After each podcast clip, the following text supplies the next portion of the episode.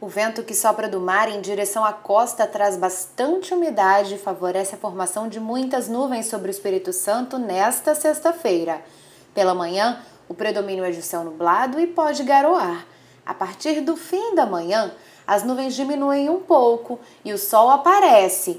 As nuvens voltam a aumentar no fim do dia, deixando novamente o céu nublado e com possibilidade de chuva fraca em todas as regiões. E hoje as temperaturas caem um pouco mais. Acompanhe mais notícias sobre o tempo na programação da TV Vitória.